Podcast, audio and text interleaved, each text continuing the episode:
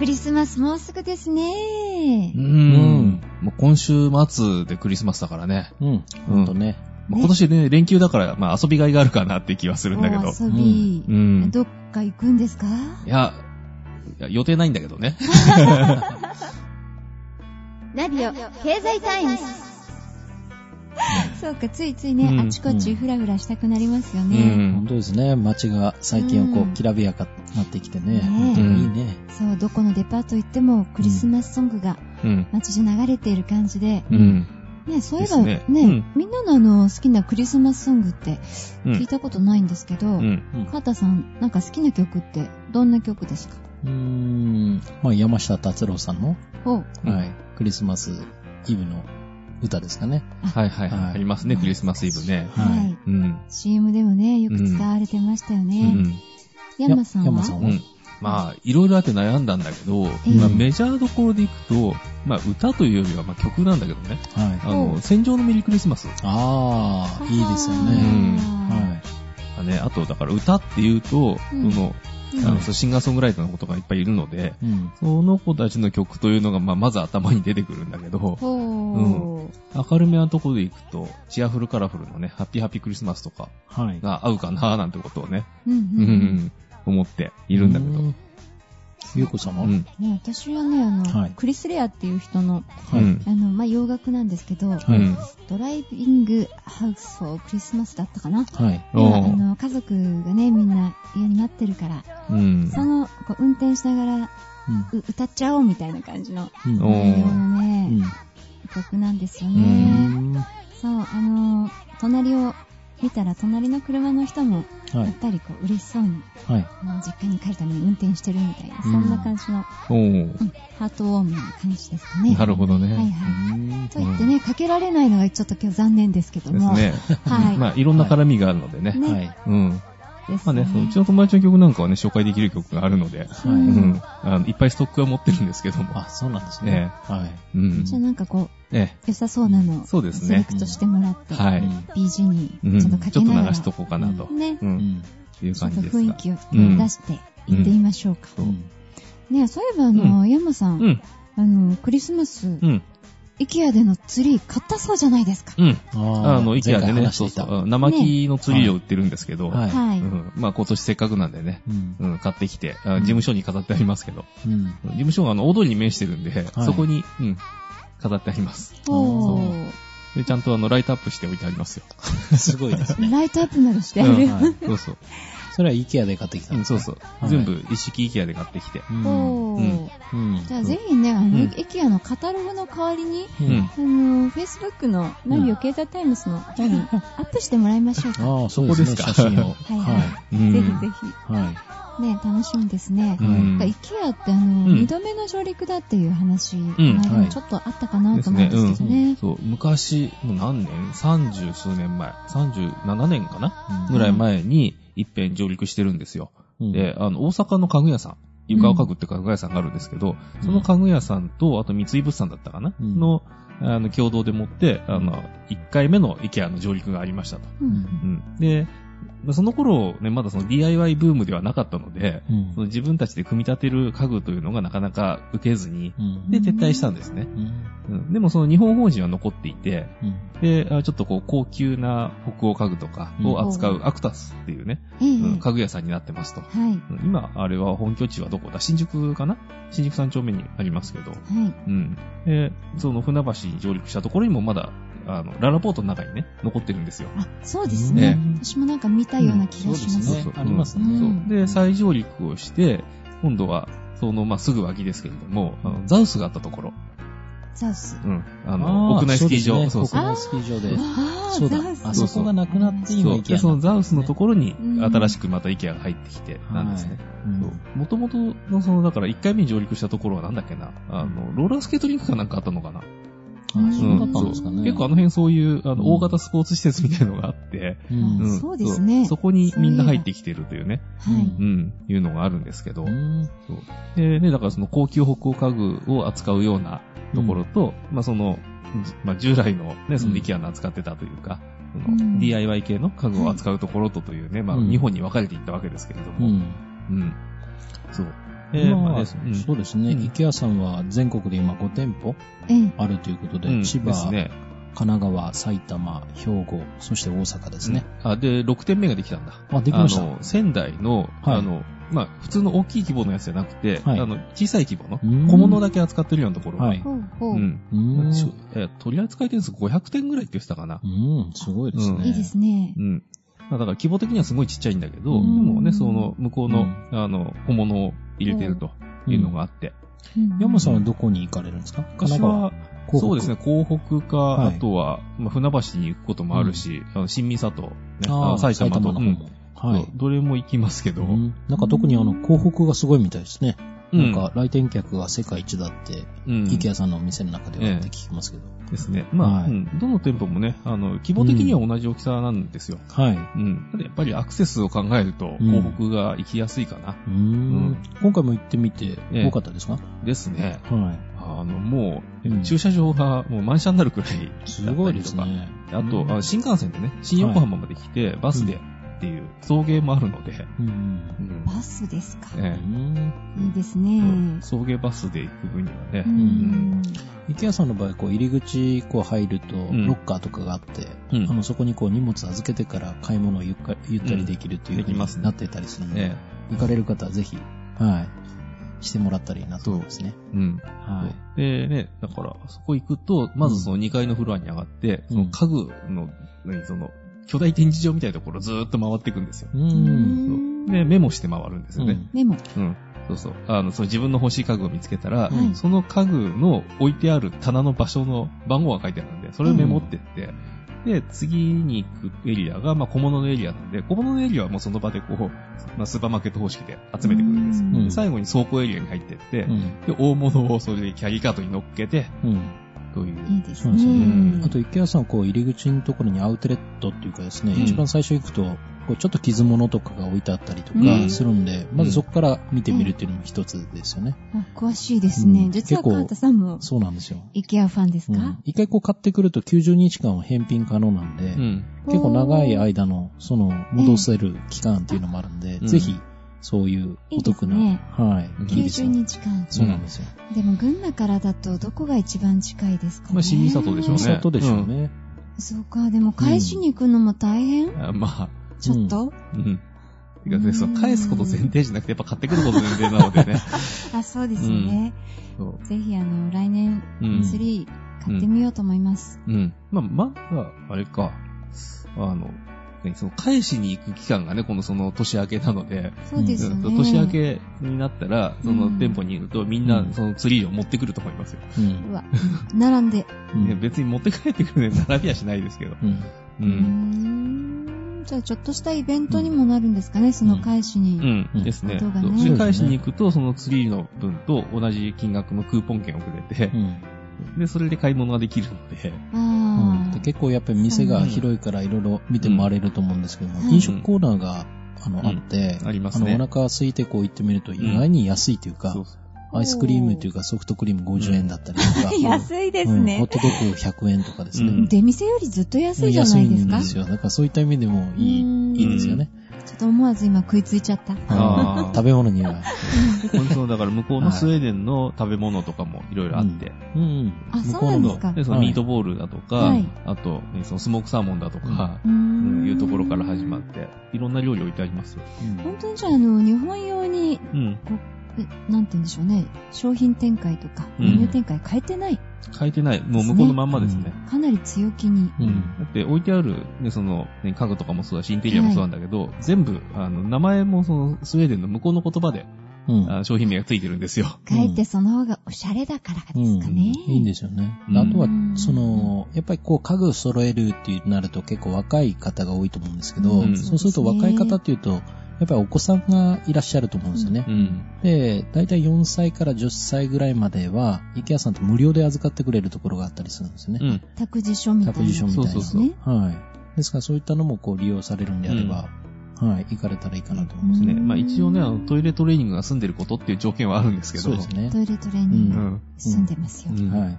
まあ、ゆうこさん預かってもらってもいいかもしれない。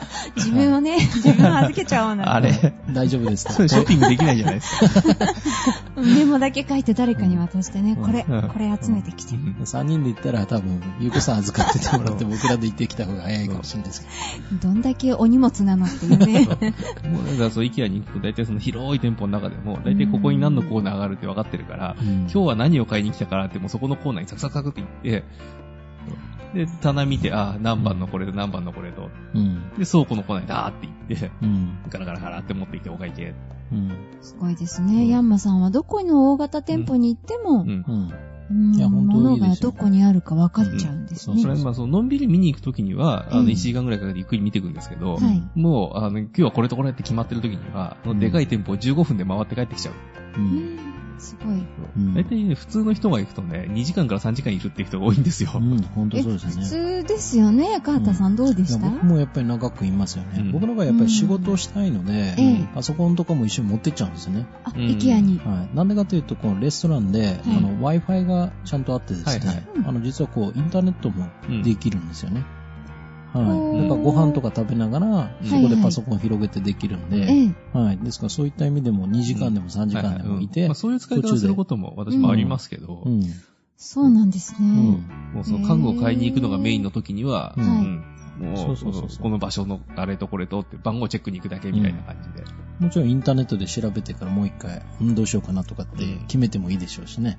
あのですね。はい使い方、いろいろですね。そうなんですよ。上で、カタログもすごく、その、うん熱いっていあ、うなんかね。山さんのとこ届いたって言ってましたね。まあもう、あれ何年前だろう結構前、あの、うん広告できた時だからもう5年ぐらい前かな。うん。から行っているので、うん。で、会員登録もしているので、なんか会員カードが2種類。うん。なんかあの個人用のオレンジ色のカードと、はいあの、法人用の青,、はい青いカードとあって、その個人用の方はビジネスって入ってるんですよ。でうん個人用の方はファミリーって入ってるんですけど。うん。はい。うん使い分けてるみたいですね。何か特典の差が二つにはあるんですかね。あまあ、あの、ビジネスの方持ってれば、あの、ファミリーのカードの内容も入ってるんですけど、う。うんん。えっと、ファミリーの方を持ってると、あの、まあ、特定の何商品が割引になるとか、うん。いうようなものがあって、あとは、そのカタログが送られてきてとか、う。うんん。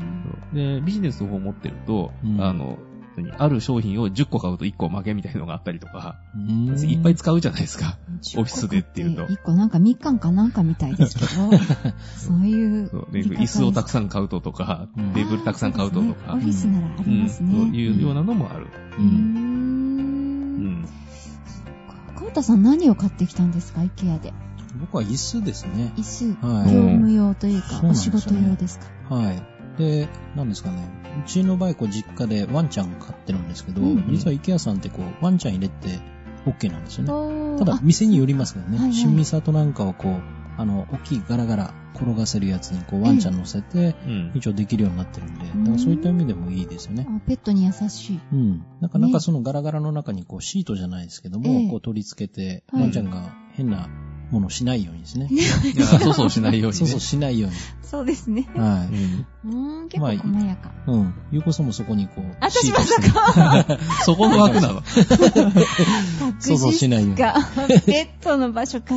いいです。そこにね、ガラガラみんなに押してもらいながら、あれこれって言ってればいいんだもんね。うんえそれがあのえ方によっちゃいいわ。ガラガラ押されてるってことは、うんあの、後ろでね、あの、お父ちゃんがこう押さえ、押してて、うん押してて、大五郎、ちゃん、いや、今の人には分からないかもしれない。ね、若いリスナーの皆さんごめんなさいね。私たちちょっぴり平均年齢高いです。ね あそうでもないんですけど、こうね、うん。ちょっと高い年齢の話も得意なヤンマさんなので、懐かしい話を聞いちゃいましたね。うんね大五郎、うんひとひとびっちゃん。そうか。うん。じゃあなんとかじゃあ私、イケア行きたいですうね。ん。じゃあ連れてってくださいね、二人。まあ、あの、新三郷も、あの、電車の駅前ですし、うん。うん東北も、あの、バスで送迎がありますし、うん。うん。一人でも行ける場所ですよ、だから。アクセスが。車なくても大丈夫っていう。え一人でも行けるんだけど、行った後がね、大変みたいなんで、私ほら、押してもらわないと。ずーっと迷ってても、あの 開店から閉店までいるっていう、最後、一日遊び切るっていううね。ん。完全にう、ん。イケアの一日ですかう。ん。うん。いいですね。そういうあのテーマでやってみましょうか。うん実際にレポートを。本当ですね。ねなんかこう、単純にこう通り過ぎちゃいそうな時に、うん実はこう、結構、お店の方でも、うん使っていただきやすいように設定されてますから。うん。じゃあ思いっきりそれにこう、ハマりまくるのもね、うん、そうです悪くね。ないですようね。ん結構ね、その高いものから安いものまで扱ってるんですよ。う。うんん。あの、うん無垢のね、そのええ木材を使ってるやつはやっぱ高いですし、あの、集積材って言って、あの、固めた、はい。ね木材とかありますけど、ああいうのは安いんですし、うんう。ん。値段、うん。うんすごい幅ありますよね。いろいろ。そう。テーブル1個1000円しないやつからね、うん。数万円のやつまでありますからう。ん。ああ、うんじゃあ見てるだけでもね、楽しいですうね。んまあ、できれば買った方が、経済のためには潤うと。まあそうですね。そうですねいうことで、うんね、うん本当にあのー、イケアさんも実際の株式の上ではうん。うん売れてはいるけど上場はしていないんですあ、よね。そうなんですね。うん先ほど出てきたアクタスさんも上場してませんし、うんええはいそうなんですねね。うん。ところで最近ね、まあいろいろうん。騒ぎになっていますが、うん輸出入うん。の関係は今、片先生どんな感じなんでしょうか？う。ん。まあ、輸出に、あ、どういったあれですかうね。ん、経済的な、はい。あの、欧州のね、うんいろんな問題が取り沙汰されていますが、うんはい。まあ、まずはね、あの、うん為替レートのあれがあるんでね、うんあの、円高があるから輸入はしやすくはなってる、う。うんん、ところはありますよね。うん。だから国内に、まあそういう外資系の企業さんからすると円が強いので、うん。だからどんどんそういった意味では円が強い分だけ、うん。その輸入価格っていうのは安く手に入ることはできますよね。ですね。うんで、ユーロだってね、160円だのなんだのって言ってた頃から、今100円に近くなってますから、すごい変わりましたね。うんそれはね、だって半額近くになっちゃってるわけですよ。うん物買うにしても。う。うんん。最近はちょっとだけこう、落ち着いてきたっていうかですね。うんですねうんちょっと安定化基金とか、うんそういうのが出てきたんで、まあ為替介入もだいぶありましたしね。そうですね。うん。うんだいぶその、やっぱりヨーロッパの方がですね、この前も出てきました、そのフィックスっていうところですね。うん。未だにやっぱりその経済の方があんまりよよろしくなくてですね、うん。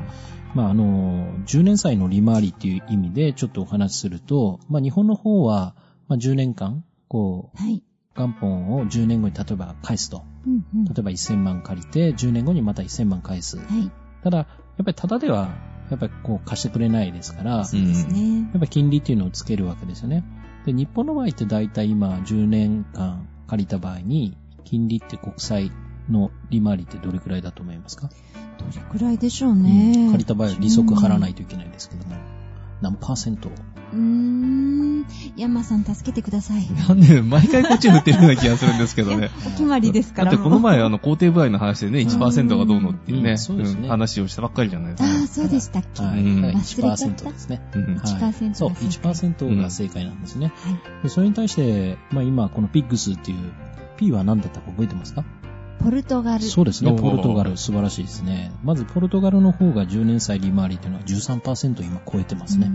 実は7%を超えていくとちょっと危ないというか、うんはい。あの、72の法則っていうのがあるように、72割る、まあ、今のその金利7%ってよく言われるんですけど、7%で割り算をすると、うん72割ることの7%。うん。まあ、パーセントっていうのはあんまり意識しなくていいんですけど、うんそうすると、その、最初の元のお金が、元本が倍になる年数っていうのが出てきて、うんつまり10年でもう複利計算なんですけど、うん倍になっていっちゃうんですよね。うん。100万借りていて、7%金利っていうかですね、それで利息を払い続けると、うん。もうずっとその元本がなかなか減らないというか、リスクだけ、うん。利子だけ払ってると、その倍の分だけ払っちゃうってことになっちゃうんですね。ん。はい。ですからそういった意味でも、あの、ポルトガルの方が今13%超えてて、うん。で、次がアイは、覚えてますか、アイルランド。そう、アイルランドですね。うん言ってもらってありがとうございます。はい。で、アイルランドが今9%超えてますね。うん。で、イタリアがえっと、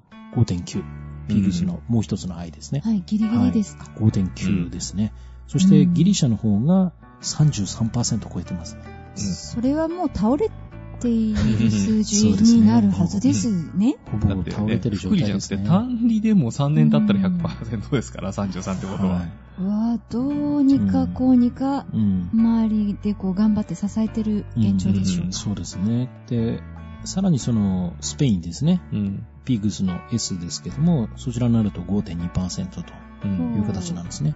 で、まあそういったところに実際お金貸している、あとはフランスとかドイツうんうんになりますと、フランスで3%ぐらい。うーんで、ドイツで2%ぐらいとという形なんですね。うん。で普通あの、こういう長いお金を借りるもの、10年とか20年とか30年とかですね、うん。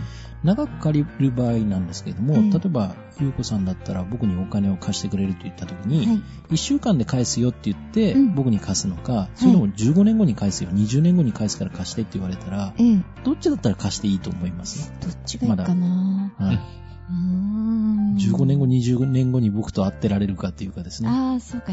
もう、いないかもしれないですね。うんど、ど、うんどちらか。うん だとしだとしたら、例えば同じ金額のお金をですね、うんあの、例えば10万円貸してと言った時に、近いその近い方の方が金利は高いですか？低いですか？そうなると。と、低い。そう、低くなるわけですね。はい。で、遠いっていうか、こう、時間が長めのやつはいで。すね。10年とか20年というのは、通常ちょっとこう、その分リスクを負う可能性がありますから、ああ、高くなる。うん、ゆうこさんの前からいなくなっちゃう可能性があるからですね。うんですからちょっと高くなるんですね。このことをイールドカーブ。ブって言うんですけども、イールドカーブ。利回り曲線と言ってですね。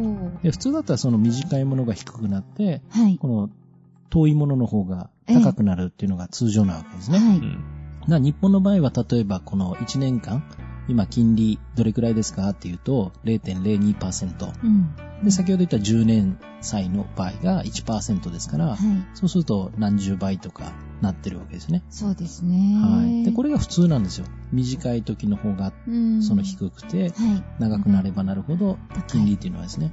でも今これヨーロッパの方は逆転現象が逆イールドとなっていて、うん。実は近めの方の方が実は金利が高くなっちゃってるんですね。はい、んなんでですか？はい。だからそれだけ危ないというかですね。はい。経済が危なくなると、そういった現象が起きるというかですね。うんで今はそれをこう支えるために、今ヨーロッパの方が、その EFSF というですね、まあ安定化基金というかですね、そういったものをこう作ったりとか、うんうんあとは、まあ戦後ですね、アメリカ中心に作ってきた、その IMF みたいな形のですね、うんヨーロッパでも作ろうと、まあ、すぐにそういったあの困った銀行に対して資金を注入できるということで、うん。それをですね、今、ヨーロッパの方の条約、うん。まあ、はいそういった地域の改定というかですね、改正なんかを目論みながら、今急いでですね、それを作ろうとしている最中なんですね。もうほぼ先ほど言ったギリシャとかがですね、もうちょっと返しきらない可能性が出てきちゃっていたりとかで、ですね33%でしたね。そうなんですね。で、今、金融商品というのが複雑化していて、はい例えばギリシャに貸していたところのですね、お金が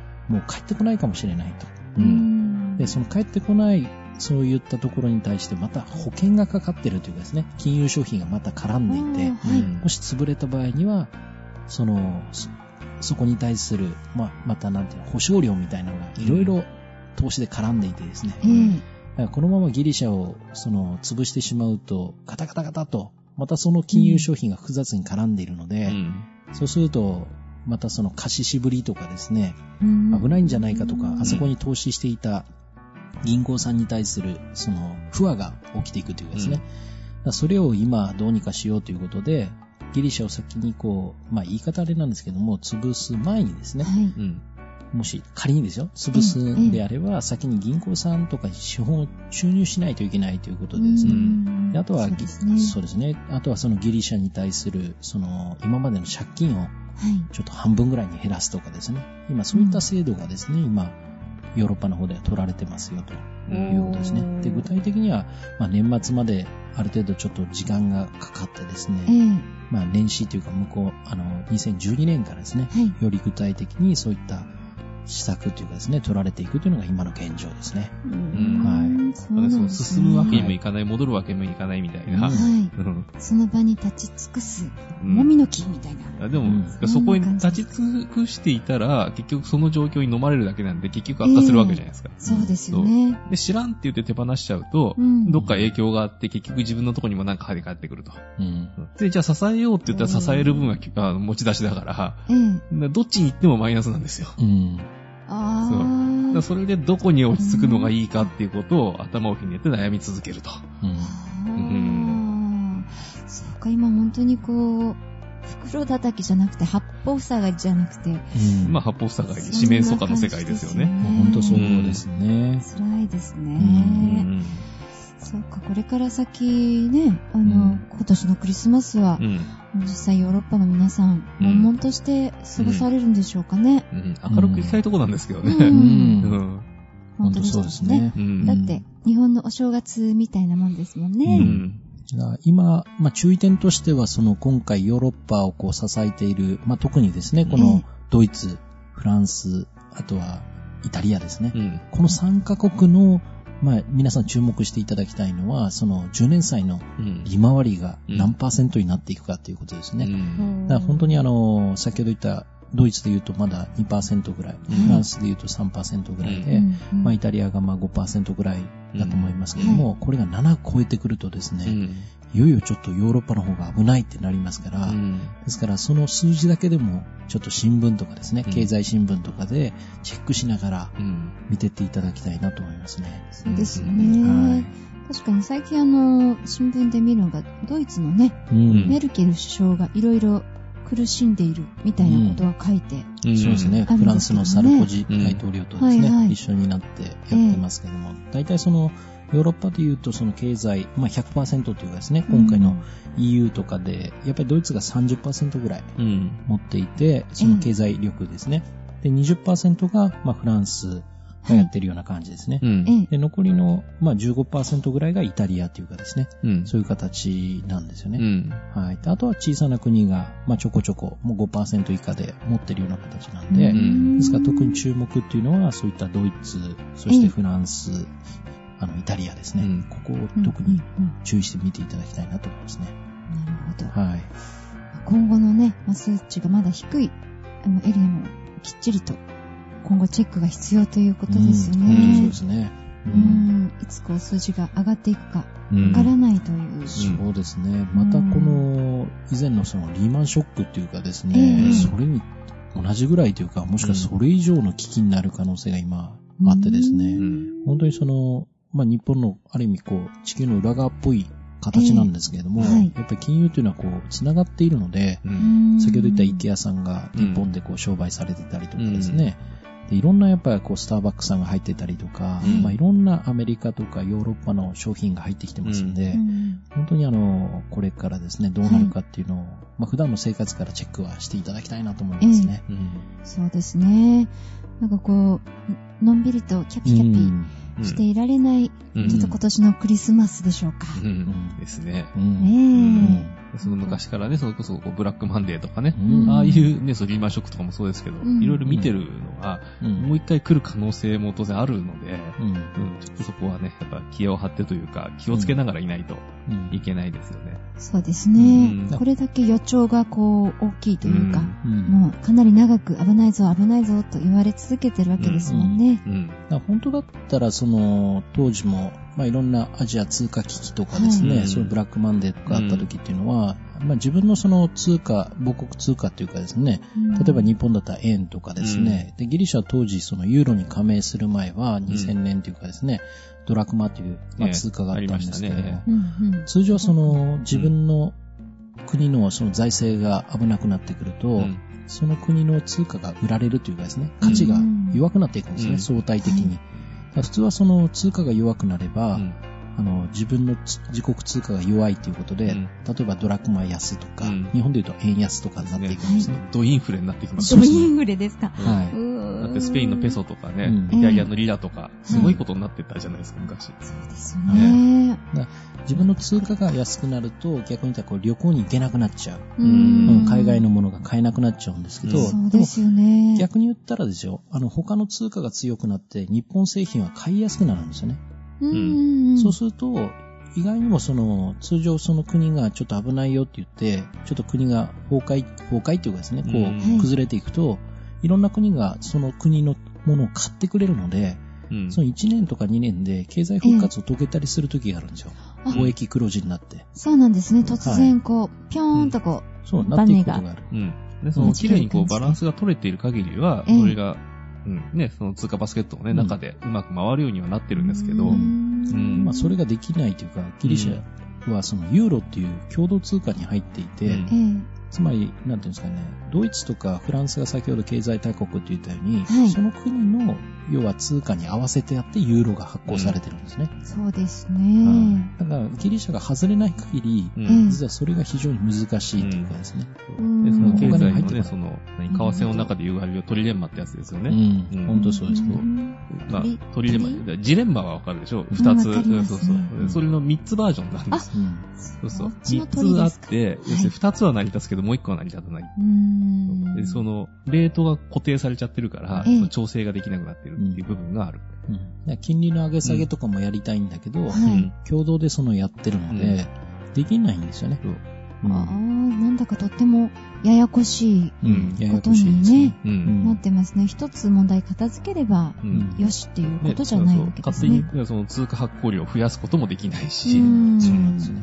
だから、経済をその復活させるには、まあ、やり方っていうのが、まず、その金利を引き下げるっていうやり方ですね。はい前回もお話ししたと思うんですけども、うんですから金利をなるべく今、あの、ユーロの方が1.5%ぐらいあったのを0.25ずつ落としてきてるんですね。うん。で、一応ギリシャが調子が悪いからということで、金利が高いとやっぱり借りる人もいないし、そうですね。はい、僕らが例えば車のローンとか住宅買おうと言った時に金利が高いと買わないと思うんですけども。まずその金融調整っていうのをまず伝統的な手法として金融機関はやるんですよね。うんで金利調整だけでその低くやったとしても先行きがやっぱり良くならないとなれば、ええ。やっぱり投資をしたくないのでお金借りないんですよね。そうですよね。そうするとどうするかというと、まあ、この銀行さんはそのお金をですね、こう吸って、うん。